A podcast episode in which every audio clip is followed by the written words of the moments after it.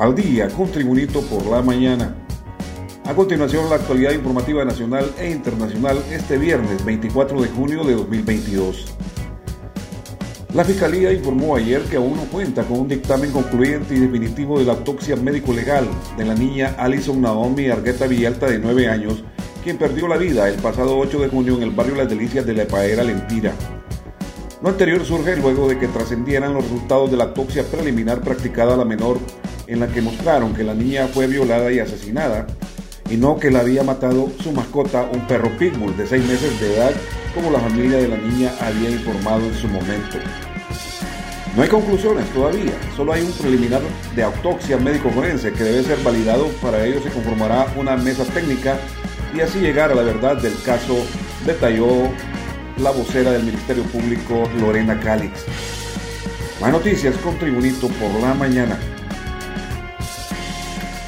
Debido a que se han visto muy pocos resultados para los países miembros, Honduras podría retirarse del Parlamento Centroamericano por la CEN, anunció la designada presidencial Dori Gutiérrez. La designada informó que en la plenaria del Parlacén, celebrada en Tegucigalpa y donde se reunieron los 120 diputados de los seis países miembros, ella, en representación de la presidenta Xiomara Castro, planteó que Honduras se estaría retirando de ese organismo centroamericano en caso que no haya una reforma a profundidad del estatuto constitutivo del organismo que tiene su sede en Ciudad de Guatemala. Más noticias con Tribunito por la mañana.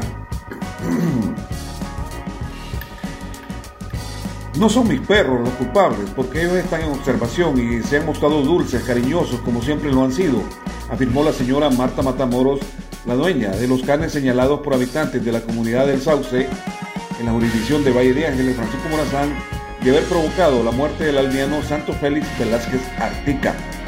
Yo sé que hay una vida humana perdida, pero como humana y cristiana que soy, exijo a las autoridades que sean competentes, que sigan los procesos como debe ser y sean minuciosos porque no es posible que mis perros, que no son violentos, venga ahora a la comunidad a decir solo porque hay discrepancias, ripostó mientras daba declaraciones a través de un cerco de Maya Ciclón, del cual cuelga un rótulo cuidado con el perro. La señora Marta Matamoros dijo estar dispuesta a colaborar con las autoridades y ya se reunió con el presidente del patronato de la comunidad del Sauce de autoridades policiales a quienes les pidió que solo sigan un proceso que sea como debe ser en la investigación de la muerte de Santo Félix Velázquez Artica, de quien afirman que pudo haber muerto a causa de un ataque de una jauría de perros. Continuamos con el repaso a la actualidad informativa con Tribunito por la mañana. El exdiputado nacionalista por Cortés, Reinaldo Economo, reveló que al interno del Partido Nacional ya hay cuatro candidatos a la presidencia de la República que están listos para participar en los comicios generales del último domingo de noviembre del 2025. En el Partido Nacional ya tenemos cuatro candidatos a la presidencia muy buenos. Para el caso está el ex candidato presidencial nacionalista Narri Tito Afura. También está el ex jefe de la bancada del Partido Nacional en la Cámara Legislativa, Tomás Zambrano. El ex canciller de la República, Mario Canahuati, y el actual diputado Jorge Zelaya reveló Reinaldo Ecónomo. Más noticias con Tribunito por la mañana. Una onda tropical ingresará este día al territorio hondureño y generará condiciones de lluvias y chubascos débiles ocasionalmente moderados para la mayor parte de las regiones del país. El pronosticador de turno del Centro de Estudios Atmosféricos, Oceanográficos y Sísmicos Senado de la Comisión Permanente de Contingencias COPECO Luis Fonseca detalló que la onda tropical ingresará por el departamento de Gracias a Dios, afectado actualmente por las inundaciones y se desplazará por el occidente de Honduras y las lluvias se registrarán en casi todo el país. Fonseca advierte que los acumulados de lluvia desde la mañana de este viernes en la Moquitia y zonas aledañas serán de 20 a 30 milímetros, según reporte de Senaos. Y en las noticias internacionales, desde Ciudad de Panamá, Washington también se prevé que cuatro de cada cinco alumnos de sexto grado en América Latina y el Caribe no alcancen un mínimo nivel de comprensión lectora, de acuerdo con un informe publicado ayer por el Banco Mundial y el Fondo de las Naciones Unidas para la Infancia UNICEF en colaboración con la UNESCO.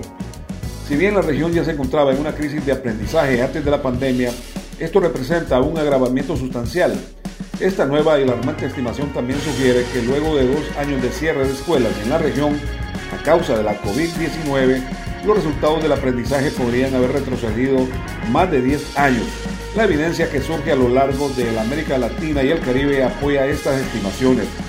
El nuevo informe, dos años después, salvando a una generación, recalca que estas pérdidas de aprendizaje podrían costar a los alumnos de hoy una reducción en sus ingresos del 12% a lo largo de su vida. Más noticias internacionales con Tribunito por la mañana. Desde Ciudad de México, la cantante mexicana Irma Lidia fue asesinada a tiros por su esposo el jueves por la noche en un restaurante de la Ciudad de México. Lidia, quien era intérprete de música ranchera, falleció en un conocido restaurante de comida japonesa ubicado en la colonia del Valle de la capital mexicana, informaron medios de prensa locales. Sin mencionar el nombre de la cantante, es decir, la cantante mexicana Irma Lidia, el secretario de Seguridad Ciudadana de la capital mexicana, Omar García Harbush, dijo el jueves en su cuenta de Twitter que un hombre le disparó a su esposa en tres ocasiones y agregó que el atacante fue detenido junto a otra mujer que lo acompañaba. En los deportes, debido a que el Estadio General Francisco Morazán no se ha repuesto de la incesante lluvia y la gran cantidad de partidos realizados, la CONCACAF movió el partido de octavos de final entre Honduras y Curazao para el estadio del Club Maratón, el Yankel Rosenthal, ya que quedaron satisfechos con las comodidades que brindó en los partidos anteriores. CONCACAF ya ha oficializado el cambio de sede y, hora para los partidos de octavos de final del próximo sábado, es decir, de mañana sábado, del premundial sub-20 de la CONCACAF y se jugarán en el estadio Yankel Rosenthal, Honduras versus Curazao a las 3 de la tarde por el pase a cuartos de final. Vamos Honduras, anunció el secretario general de la FENAFUC, José Ernesto Mejía.